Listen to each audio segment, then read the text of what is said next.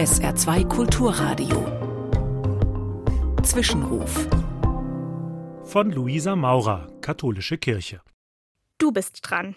Zum Jahreswechsel lese ich diesen Sticker häufig auf Social Media. Er lädt ein, den eigenen Jahresrückblick zu veröffentlichen. Dazu gibt es eine Vorlage zum Ankreuzen. Ich habe im vergangenen Jahr eine Reise gemacht, etwas zum ersten Mal getan, geweint und so weiter. Die Idee gefällt mir. Sich einen kurzen Moment Zeit zu nehmen und das vergangene Jahr Revue passieren zu lassen. Mit allem, was dazugehört. Mit dem Guten und mit dem Schwierigen.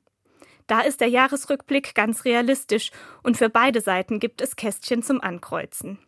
Vielleicht habe ich selbst die Liste noch nicht ausgefüllt, weil sie mich etwas erschlägt.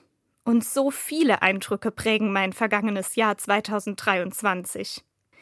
Doch gerade da schadet es nicht, zurückzublicken. Der heilige Ignatius von Loyola sieht das übrigens ähnlich. Allerdings nicht nur am Ende eines Jahres, sondern jeden Tag. Im 16. Jahrhundert gab es noch kein Instagram oder Facebook. Aber sein Gebet der liebenden Aufmerksamkeit lädt genau dazu ein. Täglich auf den vergangenen Tag zurückzuschauen. Sich an eine Sache zu erinnern, für die ich dankbar bin und an eine, die herausfordernd oder schwierig war.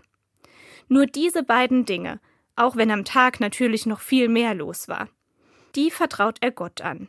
Er sagt Danke für und hey, das war schwierig heute. Ich werde damit beginnen.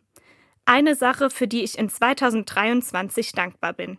Und eine Sache, die herausfordernd war. Vielleicht veröffentliche ich diese beiden Dinge heute in Social Media. Auf alle Fälle werde ich sie Gott anvertrauen. Du bist dran. Jahresrückblick.